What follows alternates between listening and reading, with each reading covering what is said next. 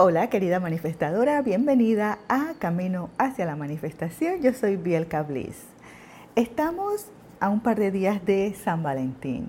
Y San Valentín, aparte de ser el día del amor y de la amistad, es un día donde muchas personas analizan sus relaciones porque puede que estén solas, porque pueden que la relación amorosa en la que están no esté funcionando, tantas cosas. Vemos a nuestras amistades teniendo una relación que va, como decimos, viento en popa, mientras que nosotras podemos estar deseando tener ese tipo de relación. Pero yo te quiero decir que este día de San Valentín y todos los días, Acepta el amor y el perdón como un medio para vivir una vida libre, una vida más plena y una vida más feliz. Porque es una oportunidad para reflexionar, no solo sobre el estado de nuestra vida amorosa, como te digo, sino también sobre todas nuestras otras relaciones y explorar cómo podemos continuar manteniendo esas relaciones. Así que este año mi mensaje de Día de San Valentín, independientemente de las personas que, que, están en tu vida o las que ya no están, es recordar que en todo momento el amor brota de ti y a través de ti. El amor te trajo a la existencia y es el amor que celebramos hoy como padres e hijos, como amigos, familiares, compañeros de trabajo, como cónyuges y como amantes. Hoy celebramos el amor que hace que la vida tenga sentido para todas nosotras. Y hablando del amor, hay una práctica espiritual tan antigua como la humanidad para hacer que el amor cobre vida. Porque muchas de nosotras vamos por el mundo con heridas, con recuerdos dolorosos. Y esta práctica espiritual para amar de manera más intensa, más dinámica, es la práctica del perdón. Porque el perdón es una parte integral de cada religión mundial, de cada filosofía principal. Es parte de la vida de cada persona que aspira a amar más de una manera fácil y conscientemente. El simple hecho de llevar el perdón en tu corazón te ayudará a amplificar el amor que ya tienes por ti misma y el amor que tienes por los demás. El perdón te ayudará a sanar heridas del pasado y te ayudará a avanzar en una vida con amor, como, como si fuera ese amor el propulsor de tu ser. Porque cuanto más capaz tú eres de practicar este perdón, más paz interior vas a tener dentro de ti y así vas a crear relaciones más alegres y productivas con los demás. Y para aquellas de ustedes que meditan, saben que uno de los beneficios de la meditación es una mayor capacidad para explorar cómo puedes continuar fomentando tus relaciones. Basada en eso, quiero contarte una historia increíble sobre el poder transformador del amor y del perdón. Es una historia personal, espero no hacerla larga, pero quiero recordarte siempre que las cosas de las que yo te hablo en este programa son experiencias personales, experiencias propias. Y son esas experiencias las que me han enseñado y me han ayudado a levantarme de tantas veces que me he caído. Y esta historia de amor y de perdón que te voy a contar, para darte contexto, sucedió hace ya muchos años. Por ahí en el 1986, en ese año quedé embarazada. Era una adolescente y por supuesto, no me atrevía a decirle a nadie. Por aquello de los tabúes, de las creencias y las costumbres familiares. Y, bueno, las cosas que, que tú veías que tus padres y tus abuelos, los sueños que tú veías que ellos tenían para ti, se derrumbaron en ese momento. Ese era mi mayor temor a decirle a, a mis padres y mis familiares sobre mi embarazo. Era enero de ese año. La esposa de un tío, que después de ser una amiga, al menos eso pensaba yo, Después de ser una amiga pasó a ser una enemiga. Habían personas viviendo en la casa que levantaban su mente y su corazón con mentiras en mi contra y eso deterioró de manera definitiva nuestra supuesta amistad. La deterioró a tal punto que el sábado 9 de enero, nunca en mi vida olvidaré ese día, mientras me preparaba para ir a visitar a mi abuelo, que en esos días estaba hospitalizado y casualmente ese 9 de enero era su cumpleaños, yo quería ir a visitarlo Mientras me vestía, ella lanzó un ataque físico contra mí. Y sin entrar en detalles, quiero decirte que casi me mata. Debido a ese ataque, me llevaron a hacer al hospital, ¿cierto? y de allí me refirieron a un análisis forense ya que tenía mordidas, heridas en el cuello, en el cuerpo y lo peor era el corte que me había hecho en la cara con un pedazo de vidrio. Fue un ataque muy, muy violento. Imagínense, yo era joven y apenas pesaba 100 libras, ella era ya una mujer hecha y derecha y fue horrible, fue horrible y fue muy violento. El asunto es que mientras el forense me revisaba, se dio cuenta de que estaba embarazada. Él me preguntó, ¿tú estás embarazada? Yo inmediatamente, porque mi abuela estaba ahí, le dije que no. Pero él se lo tuvo que decir a mi abuela. Eh, yo en ese tiempo vivía con mi abuela y ella, aunque le dolió la noticia, decidió apoyarme. En ese mismo momento mi abuela decidió apoyarme. En cambio, mi mamá y mi papá, y es aquí donde comienza mi historia de perdón, ellos reaccionaron de una manera muy negativa. Yo entiendo, la noticia les cayó como un balde de agua fría, porque ellos tenían muchos planes y sueños para mí. Mientras yo, como decimos aquí en Panamá, había metido la pata. Había salido embarazada antes de cumplir con todos esos sueños y planes. De ser doctora, casarte, tener hijos. Esos eran los sueños de ellos para mí y yo los acababa de derrumbar. Así es que mis padres dejaron de hablarme, se alejaron de mí. Y te puedes imaginar que el dolor y la vergüenza que yo sentía eran tan grandes que a veces yo no, ni quería salir de la casa. Y me dolía más que nada el hecho de que mi mamá estuviera tan dolida conmigo que ni siquiera quería hablarme. Y eso me dolía más que cualquier cortada, que cualquier mordida, que cualquier herida que yo tuviera sobre mi cuerpo. Pasaron los meses, yo la busqué, otros familiares, mi hermana también intercedían para que ella cambiara su actitud hacia mí. Pero ella no cedía. Finalmente, el día que nació mi hijo, ella fue a visitarme al hospital.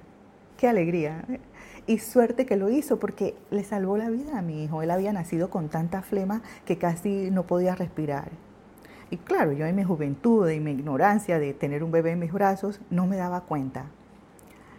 Ella inmediatamente lo reportó a las enfermeras, quienes lo llevaron y lo pusieron en una incubadora y gracias a Dios y gracias a mi mamá, hoy mi hijo es un gran hombre. Pero volviendo a esta historia, pasó el tiempo y aunque ya nos hablábamos, ya mi mamá comenzó a hablarme más seguido y nos visitábamos mutuamente, siempre estuvo esa conversación pendiente hasta que un día ya estando en mi segundo matrimonio, ella vino a casa porque mi esposo eh, la llamó para que intercediera y lo tratara de ayudar a, a salvar nuestro matrimonio. Un matrimonio que sinceramente ya no tenía salvación. Así es que se imagina mi sorpresa cuando entré a la casa y, me encuentro a mi mamá allí, tratando de convencerme para que no me divorciara. Eso realmente hizo surgir tantas cosas, tantos recuerdos en mí, que no aguanté más. Y le pregunté que quién era ella para venir a interceder, si cuando yo más la necesité, ella no estuvo ahí para mí. Imagínate, ya habían pasado años, mi hijo tenía creo que 12 años. Y esa fue mi reacción cuando mi mamá trató de salvar o de interceder en mi matrimonio con Carlos para que yo no dejara a Carlos. ¿Quién era ella para venir a interceder? Si cuando más la necesité, ella no estuvo. Y eso desató un episodio de enojo, hasta que finalmente las dos nos sentamos a hablar sobre todo lo que nos había mantenido separadas. Porque a pesar de que nosotras nos hablábamos, se sentía esa fricción, esa frialdad en nuestra relación. Y aunque ustedes no lo crean, eso afectaba el resto de las relaciones en mi vida. Así que esa noche, después de hablar, de desahogarnos y de llorar, finalmente nos abrazamos. Le pedí perdón a mi mamá por haberla decepcionado, por haber roto su corazón. Ella me hizo saber que por el solo hecho de nacer, ella ya amaba a mi hijo y me amaba a mí más que a nada en el mundo. Eso me permitió volver a respirar. Ella sufría por mí y yo no me daba cuenta. Envuelta en su decepción, ella no era capaz de ocultar su dolor. Para ella dejar de hablarme era lo que la iba a ayudar a evitar enfrentar la situación y tratar de minimizar el dolor. Quizás ustedes van a decir, sí, Bielka, pero las mamás no reaccionan así.